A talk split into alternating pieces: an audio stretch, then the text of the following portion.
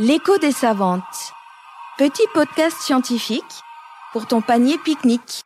Une question, une scientifique, une réponse. Une production de la Nef des Sciences. Saison 3, spéciale Kids, santé et alimentation.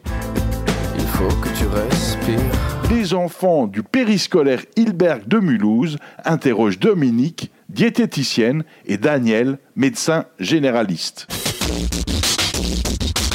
L'énergie des vitamines. Comment attrape-t-on les vitamines D grâce au soleil? Ah, alors ça c'est une question très technique. D'abord, est-ce que tu sais ce que c'est que la vitamine D? Tu sais à quoi elle sert? Est-ce que vous savez à quoi sert la vitamine D? D'être en bonne santé, sûrement, oui. Bon, je vous explique rapidement ce que je peux. Si vous n'avez pas compris, vous me le dites. hein. Donc la vitamine D, vous en avez tous entendu parler parce que votre docteur, quand vous êtes petit, ben, il vous prescrit de la vitamine D que papa ou maman vous donne au début tous les jours et après c'est une ampoule tous les quelques temps. Donc à quoi elle sert cette vitamine D?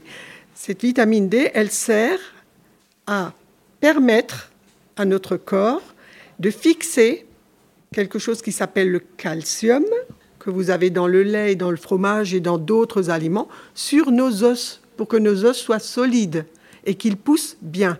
Voilà. Et donc, la vitamine D, on en a effectivement dans notre corps, on en fabrique un peu, mais elle n'est active que si le soleil l'active sur notre peau. D'accord? C'est comme ça. C'est des rayons ultraviolets qui vont fabriquer de la vraie vitamine D qui va pouvoir faire son travail de fixer le calcium sur nos os. Et d'un autre côté aussi, de, de réguler le taux de calcium dans le sang, mais ça c'est déjà beaucoup trop technique, c'est important. Il faut aller un peu au soleil, mais on dit pas trop longtemps pour que la vitamine D de notre peau se transforme. Si tu vas trop longtemps, et surtout si tu vas quand le soleil il est au milieu du ciel, eh ben ça brûle. Donc ça c'est une brûlure, d'accord? Non, ça sert à rien pour la vitamine D. Comment produit-on de l'énergie pour bouger? Comment on produit de l'énergie pour bouger? Eh bien, c'est tes muscles hein, qui te font bouger. Et tes muscles ne peuvent bouger que s'ils ont assez d'aliments. Et donc, l'aliment essentiel du muscle, bah, c'est le sucre. Voilà, il faut du sucre pour bouger. Mais pas que des bonbons, hein, du sucre sous toutes les formes. hein, c'est surtout ça qu'il faut se dire. Mais il faut manger effectivement pour que les muscles soient nourris, hein, comme on met de l'essence dans un moteur. L'écho des savantes.